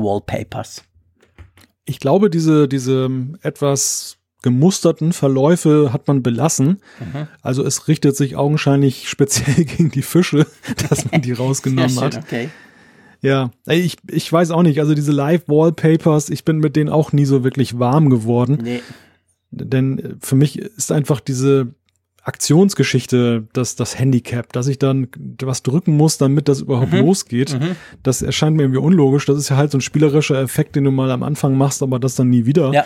Und ähm, ja, dann vergisst du die Funktion schlichtweg und dann, dann ist sie auch über, meines Erachtens. Also vielleicht ist es so auf Raten der Ausstieg aus den Live-Wallpapers, vielleicht aber ist es auch nur ein rechte Problem, weil diese Fische, die haben sie ja wahrscheinlich nicht selber fotografiert, sondern irgendwo lizenziert. Und dass sie jetzt einfach sagen, so nach drei Jahren gibt's mal was Neues, vielleicht überraschen sie uns dann noch. Da wäre ich mir gar nicht so sicher, ob sie die nicht selber fotografiert haben. wer weiß, wer weiß. Aber wir vermissen sie nicht. Nein, aber was wir, was wir auch nicht vermissen oder was großartig neu ist, natürlich jetzt, ich meine, es gibt Besseres, aber ich weiß nicht, ob du es gesehen hast, die neuen AirPods Animation. Äh, ich habe Wenn du deine AirPods aufklappst. Er, erklär ja, mal, also, was passiert, genau. Genau, also ist es ja so, dann, wenn man die AirPods, das Ladecase aufklappt, dann äh, kommt beim iPhone so ein Dialog hoch, so ein, so ein weißer mhm. und darauf sind dann abgebildet die AirPods selber und die, das Ladecase jeweils mit dem Akkustand. Ja. Und das bleibt auch in Beta 6 so. Allerdings ist das Ganze animiert. Das heißt, ah. das Ladecase und die AirPods drehen sich um die eigene Achse in so einer coolen 3D-Animation. Und ja, es sieht einfach nice aus. Also es ist nicht nötig, aber nett. ist nicht nötig, aber nett, genau. Sehr schön. Muss ich, wollte ich nämlich schon lange noch ausprobieren, habe ich aber noch nie ausprobiert, aber ist eigentlich eine coole Idee. Ähm, ja, also auf jeden Fall, es geht relativ schnell, gell? Also mir ist das aufgefallen. Letzte Woche, jetzt, es war glaube ich, letzte Woche war noch der Zwei-Wochen-Rhythmus und jetzt war es ja schon nur noch eine Woche. Ähm, das deutet normalerweise auf äh, so eine langsame Fertigstellung hin, oder? Ja, dass wir uns ja, langsam Richtung Gold Master oder so bewegen. Genau, ich bleib dabei, was ich letzte Woche gesagt habe. Das, das ist Feintuning, was ja. die jetzt betreiben. Und das jetzt noch in diesem Release massiver als noch in der letzten Woche, weil wir hier wirklich jetzt über Icons fast nur noch sprechen und Animationen und Splash-Pages, mhm. also diese Erklärungsseiten. Das, das sind jetzt so die Dinge, die man eben macht, wenn man sagt, dass die ganze andere Sache oder die ganzen anderen Sachen so weit stabil laufen. Was mich auch zu der Frage führt, Jean-Claude, wir waren ja immer eindringlich davor und wir beide sind ja, glaube ich, diesmal auch extremst diszipliniert gew oh, gewesen, ja. wir beiden. Also wenn ich denke, iOS 10, da waren wir beide ja sehr früh mit mhm. Produktivgeräten am Start mhm. und haben ja den armen Hörern immer das Leid geklagt, wenn wir irgendwelche Haker hatten genau. und das nicht so richtig toll funktionierte. Diesmal haben wir es noch nicht drauf geladen. Wann lädst du denn das jetzt drauf? Also ich bin im Moment in der glücklichen Situation, dass ich eben zwei iPhone 7 Plus habe, weil ich noch vergessen habe, äh, äh, eines zurückzuschicken zu Apple, das rote nämlich, das haben sie mir gegeben zum Testen. Drum bin ich jetzt bei mir schon seit äh, Beta 2 habe ich das drauf und habe seit Beta 4, ganz ehrlich gesagt, habe ich wirklich einfach gewechselt, weil ich habe dann eine 1 zu 1 Kopie gezogen, also beide iPhones waren genau gleich aufgesetzt und eben eines habe ich dann auf iOS 11 genommen und seit der Beta 4 habe ich da auch meine SIM-Karte drin. Äh, das funktionierte schon relativ gut. Bei 5er wurde es richtig auch knackig mit der Akkulaufzeit, weil die war vorher so relativ, ja, schon deutlich schlechter, muss ich sagen. Und jetzt, also bei 6, äh, sagen wir mal, wenn jetzt Public Beta, das dürfte ja dann die 5 sein, das ist ja immer eine, eine Version zurück, aber ist die gleiche Version quasi, also die gleiche, die gleiche Software. Wenn jetzt Public Beta 5 kommt, ja, da finde ich an und für sich, also was halt immer der Punkt ist, es gibt natürlich immer die eine oder andere App, die nicht funktioniert. Bei mir konkret zum Beispiel meine E-Banking-App. Das ist eher mistig Jetzt ist nicht so, dass ich ständig irgendwie Geld zahle oder hin und her oder so, aber trotzdem, das ärgert mich ein bisschen. Ähm, von dem her muss man halt, das ist so ein bisschen das Risiko, das kannst du vorher auch nicht überprüfen. Das merkst du eigentlich erst, wenn du es draufknallst. Drum ganz ehrlich gesagt, ich bleib dabei, mach das nicht. Also äh, wir Freaks können das und ich finde auch für dich, Malte, du darfst es jetzt eigentlich wagen. Aber ähm, ja, man muss halt damit rechnen, dass die ein oder andere App nicht funktioniert. Und das ist natürlich dann unter Umständen, wenn es gerade eine ganz wichtige App trifft, ist ja bei allen ein bisschen anders, was wichtig und welche Apps wichtig sind, ja, dann kann es unter Umständen quasi verhindernd sein oder echt ärgerlich. Aber rein jetzt mal so von der Zuverlässigkeit her, ja, muss ich sagen, ist es eigentlich sehr brauchbar. Wobei, ist jetzt lustig, jetzt wo ich drüber spreche, äh, ist mir aufgefallen, gestern war ich ja den ganzen Tag in London, habe dann zwischendurch auch nachgeladen, weil ich habe natürlich extrem viele Fotos geschossen und und und. Und da ist mir dann zweimal das iPhone wirklich abgestürzt. Also ihr kennt das, man macht irgendwas und dann zack wird schwarz, dann kommt der Kringel, der dreht und dann kannst du noch mal einen PIN-Code eingeben, also quasi so eine Art Reboot. Und das ist mir jetzt eigentlich noch schon ganz lange nicht mehr passiert mit den Beta-Versionen. Gestern ist mir das passiert. Äh, heute war ich mit dem Fahrrad unterwegs mit Bluetooth, da ist mir das nochmal passiert. Also ich will jetzt nicht sagen, Beta 6 läuft schlechter als Beta 5, das kann ich nach zwei Tagen ja wirklich nicht sagen, aber das hat mir so ein bisschen das Gefühl gegeben, äh, ist da wohl, mh, irgendwas ist da vielleicht doch noch nicht ganz 100 Pro. Also drum, mh, ganz ehrlich gesagt, ja, wartet einfach. Also es ist immer so, bei diesen Beta-Versionen muss, muss man eigentlich fairerweise sagen, ja, macht's nicht, wartet einfach noch und freut euch dann, wenn es rauskommt, weil dann im Allgemeinen, selbst dann geht ja manchmal noch was schief, aber es ist halt, pff, irgendwas kann immer noch irgendwo klemmen. Oder wie siehst du das? Ich würde sagen, das war ein Zeichen, dass Ja. dem Frick sein iPhone zweimal abstürzt, kurz vor der Apfelfunkfolge. Ja, genau. Nein, aber du, es ist natürlich so, selbst wenn jetzt eine Beta sauber läuft, dann kann es immer wieder sein und selbst in diesem fortgeschrittenen Stadium, dass wenn dann die nächste Beta rauskommt, es dann nochmal Rückschläge Mhm. gibt, weil Apple behebt Fehler immer in dem guten Glauben, dass sie dann eben behoben sind und alles wunderbar läuft, aber es kann natürlich immer sein, dass eine Art Kollateralschaden entsteht, dass also die Behebung des einen Fehlers einen neuen Fehler auslöst oder etwas, was jetzt schon stabil funktionierte, plötzlich nicht mehr stabil funktioniert. Deshalb gibt es nie eine Gewähr im Sinne von, je weiter es fortgeschritten ist, desto stabiler ist es. Das gibt es eigentlich erst, wenn Apple wirklich für sich entscheidet und wahrscheinlich auch in ihrem harten internen Testverfahren befindet, dass jetzt eben Golden Master Status erreicht ist. Dann kann man eigentlich erst sagen, dass sie selber der Ansicht sind, dass jetzt eben alles irgendwo im Gesamtkonzert sauber läuft, was natürlich immer noch bedeutet, dass sie dann häufig ja auch diese 0.1 Version nachher rausbringen, Stimmt. wo dann doch noch mal ein paar Fehler be Selbst dann beseitigt noch, werden. genau. Also trotz dieses riesigen Beta-Verfahrens, was ja mittlerweile läuft und Public Betas, es, es ist ja wirklich so, dass immer noch mal nachgebessert Ja. werden muss. Deshalb dieser Disclaimer bleibt natürlich im Raume stehen. Ich möchte kurz sagen zu dem Thema Apps instabil. Ich gebe dir da recht, natürlich, klar, ich habe keine Gewährleistung, dass alle Apps sauber funktionieren, die auf iOS 10 ohne Probleme funktionieren.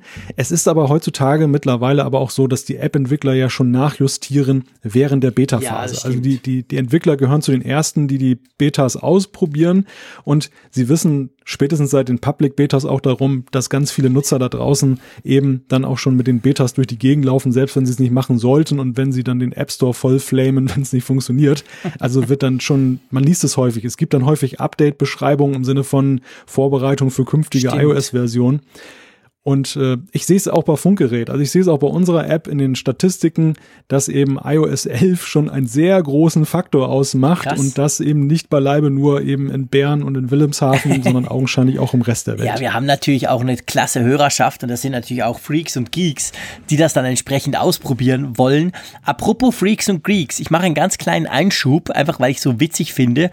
Ich habe vorhin, als der Malte referiert hat, habe ich mal ganz frech einen kurzen Tweet gemacht mit dem Bild von meinem Adobe Audition, wo ich gesagt habe, wir, wir nehmen jetzt wieder auf, so ähm, im Sinn von, hey, bald kommt die neue Apfelfunk-Folge. Da haben schon ganz viele drauf geantwortet. Und äh, den Vogel abgeschossen hat der Heiko. Der Heiko hat geschrieben, hey cool, das freut mich sehr, habe heute extra Urlaub gehabt, weil ohne meine Donnerstagsroutine verlasse ich das Haus doch nicht. so quasi, okay, ohne, ohne Apfelfunk am Donnerstag gehe ich nicht arbeiten, weil das gehört einfach dazu. sehr, sehr witzig. Sorry, passt nicht zum Thema, aber ist mir jetzt gerade hier auf dem Bildschirm geflattert. Dachte ich, bringe das gleich mal so quasi live rein. Ähm, ähm, ja, auf jeden Fall Beta eben, Beta hin oder Beta her. Ähm, ich würde sagen, lieber noch nicht, definitiv. Aber ich muss ganz klar etwas sagen. Also wir können jetzt ja mal ein bisschen, dieses Thema ist ja spannend. Ähm, wo es mir komplett anders geht und wo ich wirklich jedem sage, ja klar, nicht überlegen, draufknallen, das ist beim iPad. Ihr wisst, ich arbeite heavy, heavy auf meinem iPad Pro und da habe ich Beta 1 schon drauf gespielt und ich sag's euch ganz ehrlich, ich hatte nie auch nur irgendein Problem. Keine Ahnung, wie Apple das macht. Vielleicht liegt auch an meinem super duper Power 10.5 iPad Pro. Keine, keine Ahnung. Aber das Ding läuft sowas von gut. Noch nie ein Absturz, noch nie eine App, die nicht funktioniert hat. Also, das ist perfekt. Also von dem her wage ich mich fast zu sagen, auf dem iPad könnt ihr problemlos iOS 11 draufknallen. Hast du es auch mal auf dem iPad ausprobiert? Ich habe es auch auf dem iPad ausprobiert Läuft und das ich kann gut? das best- Ja, ich kann es bestätigen. Also ich habe auch die Erfahrung damit gemacht, es läuft sehr stabil, es gibt keinerlei Probleme. Beim App-Angebot muss man vielleicht auch einschränken, dass das nicht so riesengroß ist Ja, wie jetzt im, im iPhone App Store. Das spielt dann vielleicht auch eine Rolle. Ja, aber es, es ist in der Tat erstaunlich, gerade weil eben auch die Veränderungen auf dem iPad jetzt mit Blick auf das Multitasking signifikant sind. Ja, die sind ja viel massiver. eben alles Mögliche in Splitscreen zu machen, das jetzt noch mehr ähm, einzustellen, ob ich jetzt ein Drittel-Screen oder zwei Drittel-Screen habe, was ja eben auch im Zusammenspiel mit den Apps ja fordernder ist, möchte ich sagen. Ja, genau. Es, Und es wurde eigentlich Ja. mehr umgestellt beim iPad. Viel mehr. Du hast dieses Dock und du hast diverse Möglichkeiten und neuen Splitscreen und weiß nicht was. Und das ist eigentlich erstaunlich, dass es da so sauber läuft. Und beim iPhone, ja, das ist wahr. Selbst jetzt noch habe ich ab und zu so Ruckler, die mich nerven, die ich sonst eben nicht habe und so. Also da, da würde ich sagen, ist es jetzt rein gefühlsmäßig noch ein bisschen weniger rund. Was komisch ist, ist ja das gleiche iOS. Ja, ja und nein. Also auf dem iPhone ist es dann sicherlich dann eben auch noch stärker eine Performance-Frage wegen der Hardware. Da ist es eben dann, glaube ich, noch stärker auf die Hardware optimiert, dann eben die Software, als es beim iPad ist, was vielleicht einen gewissen, gewissen Toleranzrahmen hat, weil es dann irgendwie größer, wuchtiger, leistungsfähiger ist. Dass es eben softwaremäßig so stabil läuft, das ist, denke ich, vor allem der Tatsache geschuldet, dass Apple das ja von langer Hand schon vorbereitet hat, dass eben diese Apps, das oder dass Apps auf dem iPad sich verschiedensten Layout-Situationen anpassen sollen, eigentlich schon mit der grundsätzlichen Einführung dieses Splitscreen-Modus dann eben gebracht wurde. Da hat Apple ja dann diese Size-Classes dann gebracht, eben für Xcode. Und da war ja eigentlich allen Beteiligten schon klar, aha, es geht jetzt nicht nur darum, dass man den Bildschirm künftig 50-50 machen kann oder ähm, 30-60, sondern dass eben Apple da eine Tür aufstößt, dass eben ein Layout adaptiv sein muss für alles, also für alle möglichen Breiten. Und ähm, das äh, ist jetzt eben der positive Faktor, dass man Apps, die eigentlich ja für iOS 10 sind und sich runterlädt, sich jetzt schon in iOS 11 so präsentieren, als wenn sie für iOS 11 gemacht sind. Ja, genau, ja, genau. Das ist eigentlich ein, ein ganz witziger Effekt. Ähm, ja, also, was glaubst du?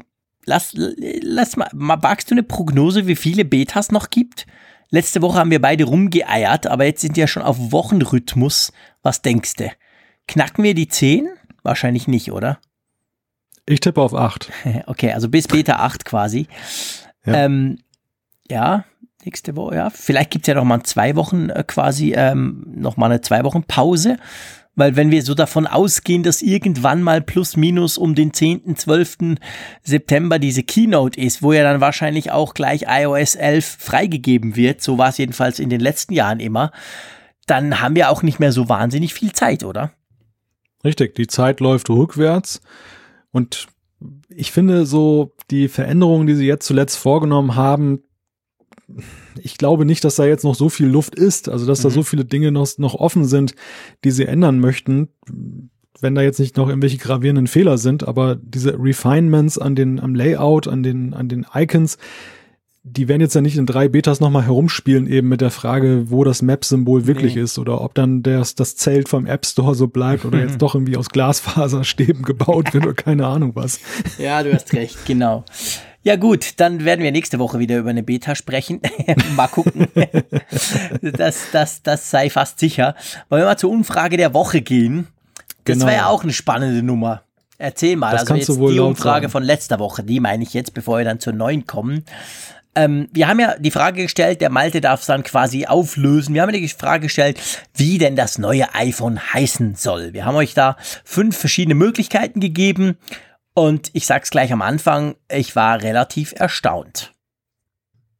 Genau, 1224 Teilnehmer haben jetzt bis zum Zeitpunkt dieser Sendung abgestimmt. Mal wieder eine wahnsinnig hohe Zahl, was uns ja immer wieder freut, Jean-Claude und mich. Und die Frage war ja, wie sollen die neuen iPhones heißen? Also eine Frage, wo man ja durchaus darüber streiten kann, gerade weil in letzter Zeit ja eben auch verschiedene Varianten aufgekommen sind. Was mich erstaunt hat, also mich hat vieles erstaunt an dem Ergebnis dieser Umfrage. einerseits hat mich erstaunt, dass es ziemlich gleichmäßig aufgegangen mhm. ist. Es gibt eigentlich nicht wirklich einen ganz klaren Favoriten, sondern wenn man sich die Tortengrafik anguckt, sehen wir eigentlich fast gleichmäßig aufgeschnittene Kuchenstücke. Das würde jede Familienfeier freuen. Keiner kommt zu kurz, was das, äh, was den Kuchen angeht. Aber witzig ist da zum anderen, dass der Favorit so das bisherige Modell ist im Sinne von iPhone 7s, 7s Plus und 8 mit 26,4 Prozent und ähm, knapp gefolgt und ähm, beziehungsweise in einem knappen Rennen um Platz zwei sind dann da iPhone 8, iPhone 8 Plus und iPhone 8 Pro und die Variante ohne jede Zahl, also iPhone, iPhone Plus und iPhone Pro, jeweils mit 22,2 Prozent. Genau, und mich hat am meisten haben zwei Dinge erstaunt. Erstens, dass doch, also es, es war extrem knapp, also es war eben, ich meine, es sind ganz, ganz kleine Toleranzen, die wir da haben. Ähm, mich hat erstaunt, dass doch so viele diesen langweiligen iPhone, iPhone Plus und iPhone Pro Namen gewählt haben den ich ehrlich gesagt totaler Mist fände. Ähm, aber das, das heißt ja nichts, aber es hat mich erstaunt, weil das ist so nichtssagend, da weiß man ja gar nicht, in welchem Jahr wir sind oder so. Und dann hat mich ehrlich gesagt auch erstaunt, dass nämlich fast 24 Prozent, also wenn wir die Torte angucken, das zweitgrößte Stück insgesamt äh, ist, ist mir egal. Und hm. ich weiß nicht, wie es dir geht, aber ich finde schon den Namen des iPhones irgendwie vielleicht, vielleicht bin ich einfach ein Nostalgiker oder ein Spinner, aber ich finde schon, das ist irgendwie wichtig. Also wie das heißt, das finde ich irgendwie, keine Ahnung, vielleicht einfach weil schon nur, weil wir in diesem Podcast 10.000 Mal das Wort in den Mund nehmen, in so einem Release-Zyklus mindestens. Aber ähm, ich, also ich, ich habe da schon eine Meinung zu. Das hat mich auch erstaunt, dass doch so viele von euch gesagt haben, du, ist mir eigentlich wurscht, wie das Ding heißt. Ja, ja, das hat mich auch erstaunt. Das, das ist sicherlich das bemerkenswerteste Ergebnis an dieser Umfrage, eben dieser hohe Anteil derer, die sagen, ist mir doch völlig schnurz, mhm. eben egal, genau. ich will nur ein neues iPhone. Aber eben auch die, die Verteilung auf die restlichen Namen zeigt ja eigentlich in der Gesamtheit auch eine sehr große Unentschlossenheit. Mhm. Also überhaupt gar keinen richtigen Favoriten dabei. Ist ja irgendwie auch so ein bisschen gleichgültig, möchte ich jetzt sagen, nach dem Motto, ja, wenn so ist es mhm. so, wenn so ist so. Also wenn Apple sich daran orientieren will, dann sind sie im Prinzip verlassen. Sie müssen sich da wirklich auf ihr eigenes Urteilsvermögen. Ja, für einmal kann der Apfelfunk Apple nicht helfen. Da müssen sie selber gucken und ich hoffe vor allem schon, dass sie den Namen jetzt schon haben, weil so langsam müssen ja. sie aber ein paar Kisten bedrucken wahrscheinlich. Aber ähm, ja, definitiv. Also das ist genau der Punkt. Da können wir nicht helfen.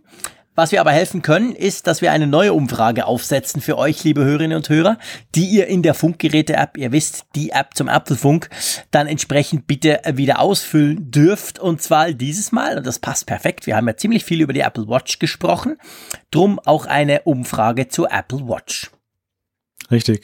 Und zwar die Basisfrage aller Apple Watch-Fragen. Besitzt du eine Apple Watch oder planst du den Kauf?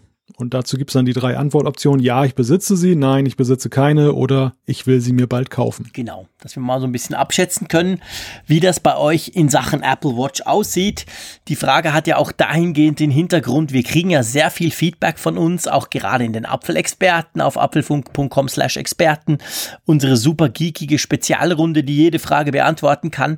Und wenn man da so überall ein bisschen drüber guckt und eine Statistik machen würde, Klammer auf, mache ich nicht, aber ähm, dann stellt man fest, dass eigentlich sehr, die Apple Watch doch sehr selten eigentlich ein Thema ist, oder? Wir kriegen auch zuschriftmäßig sehr selten was zur Apple Watch, oder?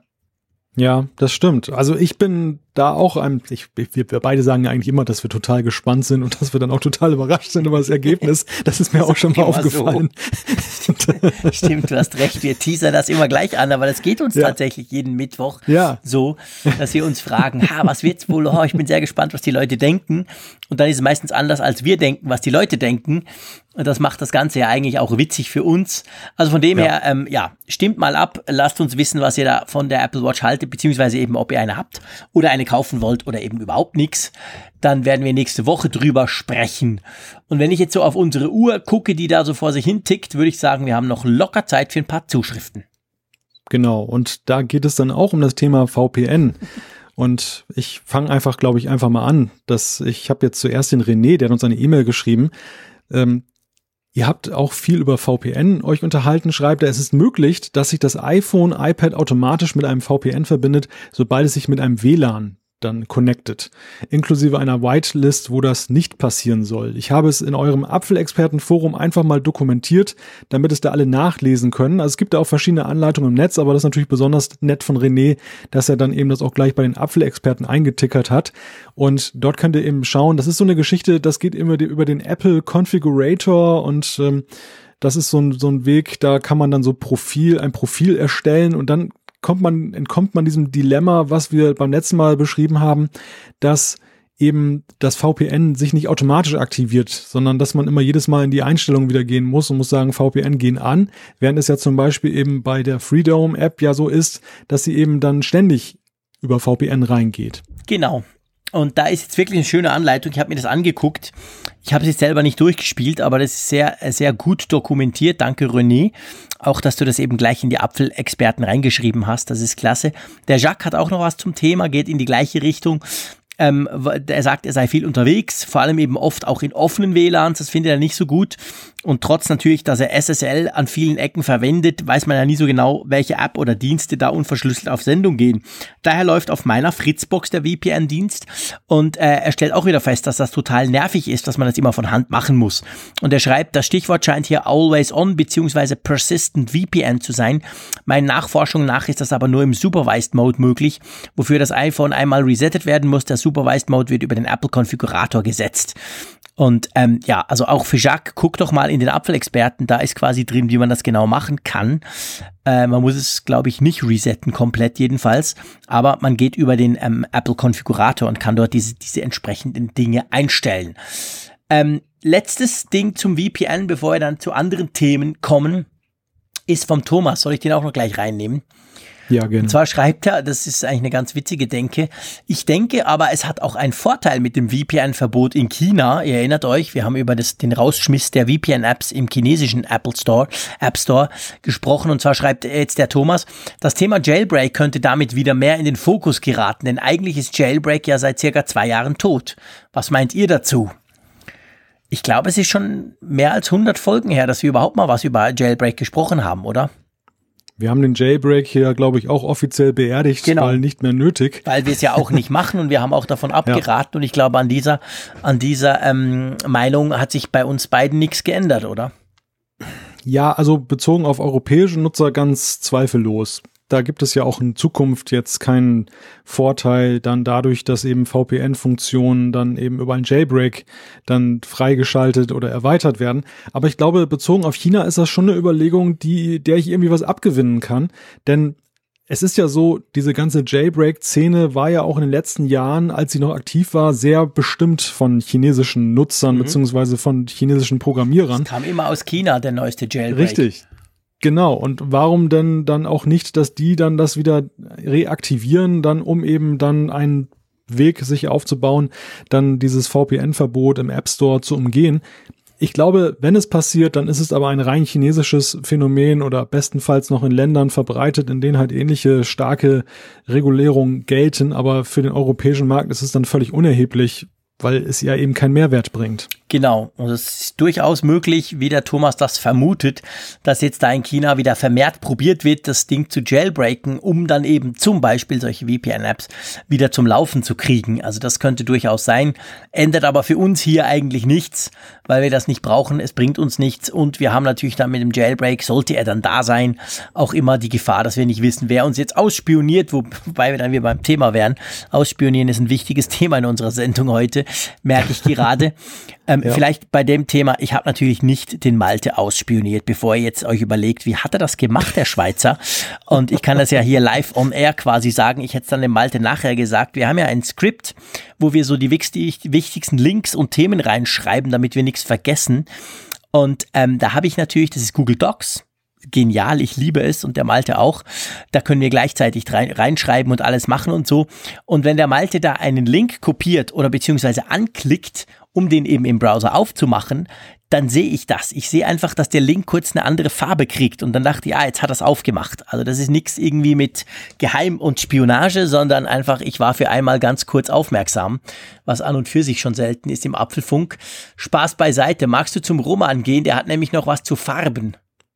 Ja, Roman bezieht sich darauf, dass wir halt auch mal wieder gerne über Umfrageergebnisse fasziniert sind.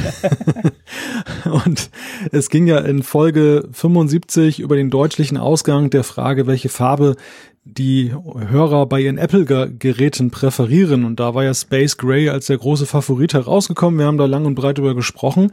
Und er schreibt, ich denke, ihr, ich, ihr vergesst dabei zu bedenken, aus welcher Art Mensch eure Hörerschaft besteht, nämlich überwiegend Technikbegeisterte, würde ich mal stark vermuten. Da ist es doch kein Wunder, dass Space Gray weit vorne und Farben wie Gold und Rose Gold weit abgeschlagen sind. Ich persönlich kenne sehr viele, überwiegend Frauen, die gerade diese Farben bevorzugen, allerdings nie auf die Idee kämen, einen Technik-Podcast anzuhören. Nicht, dass ich jetzt damit irgendwelche Geschlechterklischees bedienen möchte. Ich wollte nur darauf hinweisen, bei euren Fragen immer daran zu denken, dass eure Hörerschaft alles andere als repräsentativ ist, sondern im Gegenteil eben eine dieser berühmten Filterbubbles ist. Ähm, ja, Roman, da hast du im Prinzip natürlich recht. Wir vergessen das vielleicht ab und zu, wir versuchen es nicht immer zu vergessen, aber letztendlich richtet sich ja auch der Podcast eben genau an die Leute und die hören es ja dann auch und wir sind ja dann eine Community oder Filterbubbles, wie du es nennen willst.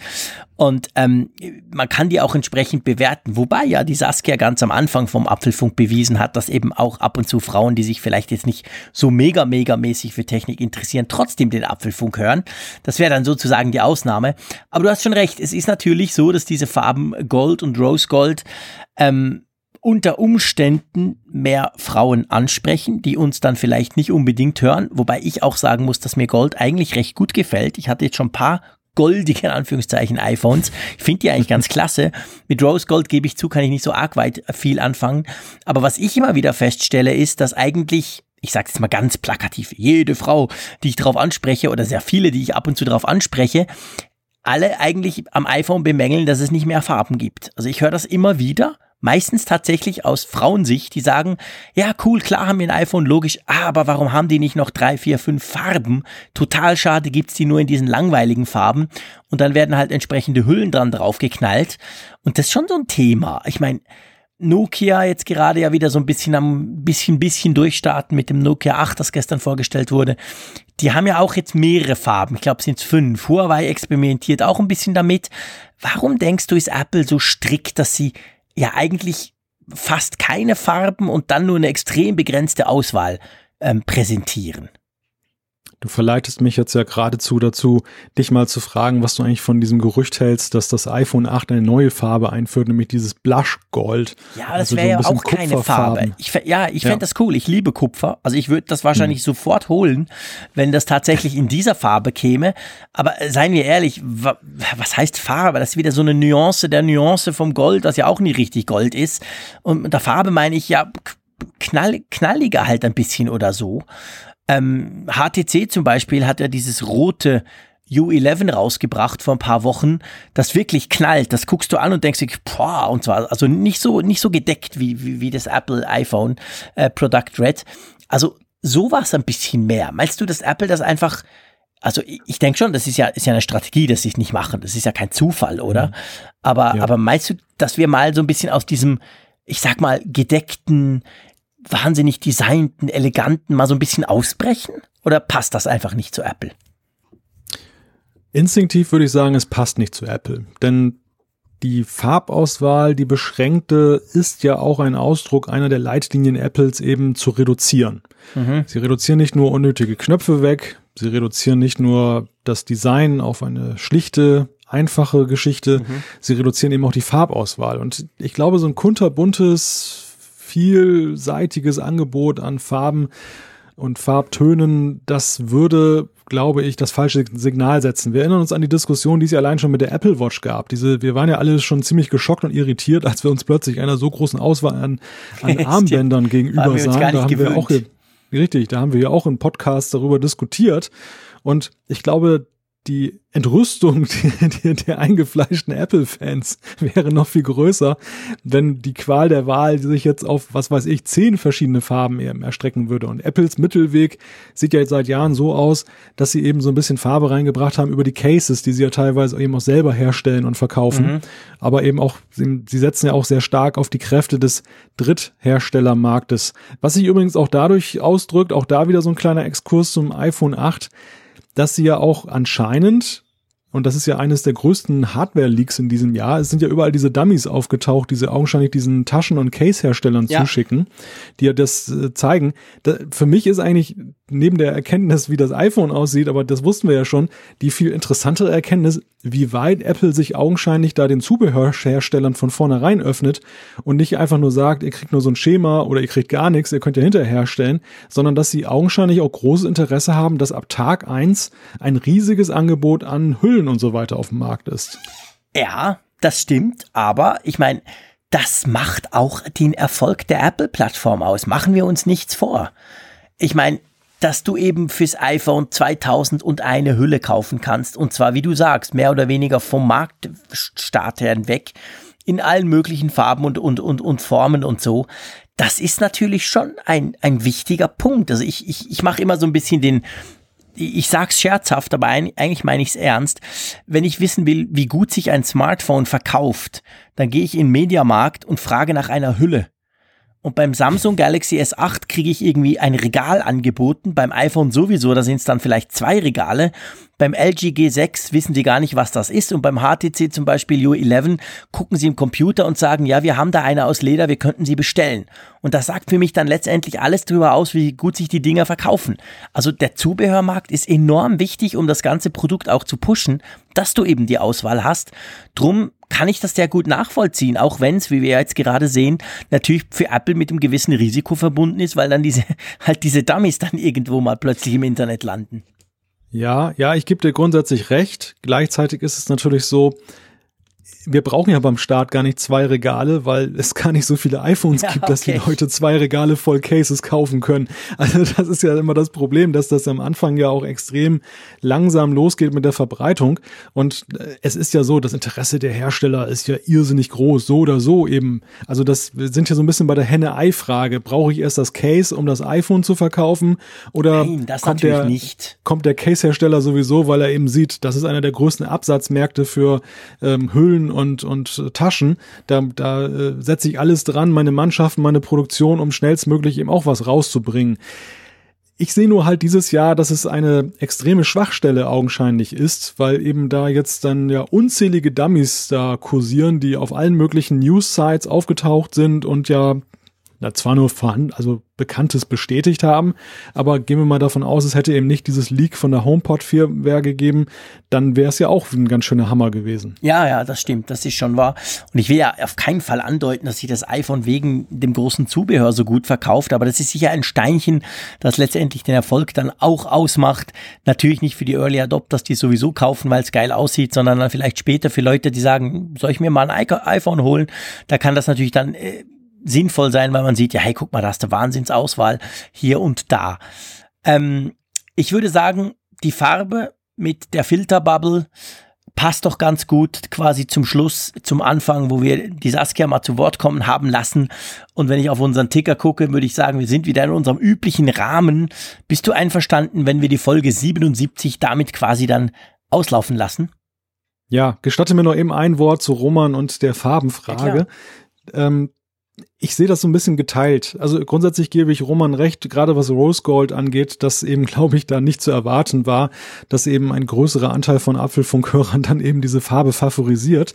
Gleichwohl glaube ich, dass selbst für Geek und Nerds das ein relativ eindeutig, äh, eindeutiges Ergebnis war. Also mhm. Silber ist ja nun nicht verdächtig, ähm, klischeehaft eine Frauenfarbe zu sein. Und Gold, du hast es schön gesagt, und da geht es mir genauso wie dir. Ich, ich liebäugle auch mit Gold. Ich habe sogar ein goldenes iPad. Also mhm. es ist nicht jetzt so, dass der, dass der Nerd äh, per se festgelegt ist auf Space Gray. Deshalb, ich sehe es differenziert. Also bezogen auf ähm, Rose Gold sicherlich. Bei Red hat's mich überrascht, dass dann, gerade wenn wir diese Filterbubble-Theorie mal anlegen, dass sich so viele dafür begeistern konnten, umgekehrt wieder. Ja, das stimmt. Und das würde nämlich ein bisschen dem, dem Ganzen gegensprechen. Also mir fällt zum Beispiel auf, und das mag jetzt tatsächlich natürlich persönliche Wahrnehmung sein, weil mir das rote ja auch sehr, sehr gut gefällt. Ich finde das rote iPhone echt klasse, klasse. Ähm, mir fällt auf, ich sehe gefühlt sehr viele rote iPhones. Ich weiß nicht, ob das dran liegt, dass man die halt per se besser sieht als andere. Aber also mir fällt das auf. Ich sehe wirklich in Zürich, in Bern immer wieder Leute mit diesem roten iPhone. Das hätte ich so nicht gedacht. Geht dir das auch so auf dem platten Land an der Nordsee? Ich muss sagen, überhaupt nicht, aber ich stelle gleich meine Theorie auf, warum das so sein könnte. Okay, schieß los. Hat das vielleicht was mit euren Nationalfarben zu tun? Puh, vielleicht, ich wäre ich wär nicht mal auf die Idee gekommen. Aber ja, das könnte natürlich sein. Ja, da hast du recht. Also mein, mein Trip in die Schweiz vor mittlerweile drei Jahren hat mir doch sehr stark vor Augen geführt, dass der Patriotismus und die Liebe zur eigenen Flagge in der Schweiz weitaus ausgeprägter ist als hierzulande. Insofern kam mir das so spontan in Sinn. Gut, das stimmt. Da hast du grundsätzlich recht, wobei man ja da sagen muss, dass ihr ein bisschen ein verkrampftes Verhältnis zu eurer Nationalflagge habt. Aber wir wollen jetzt hier nicht politisch werden, sonst wird der Podcast drei Stunden lang. Oh ja. Aber bei uns flattert ab und zu eine Flagge da. Das ist schon so, wobei ich sonst nicht unbedingt das Gefühl Gefühl habe, dass die Schweiz jetzt so wahnsinnig auf diese Farben stehen. Aber ähm, ja, vielleicht könnte es das sein, durchaus möglich.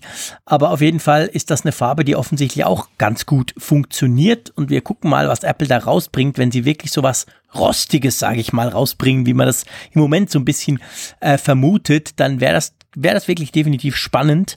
Und ich würde es mir unter Umständen also sicher genauer angucken, mal schauen.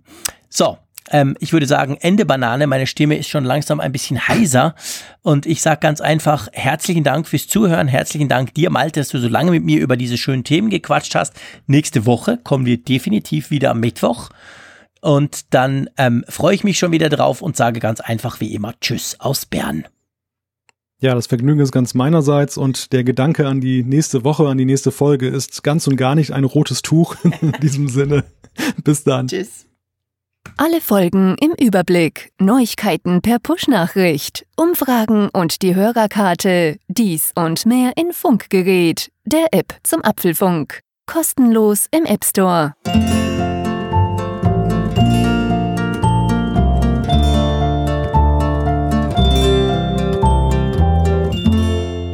Apfelfunk, der Podcast über Apple-Themen. Mehr Infos unter www.apfelfunk.com.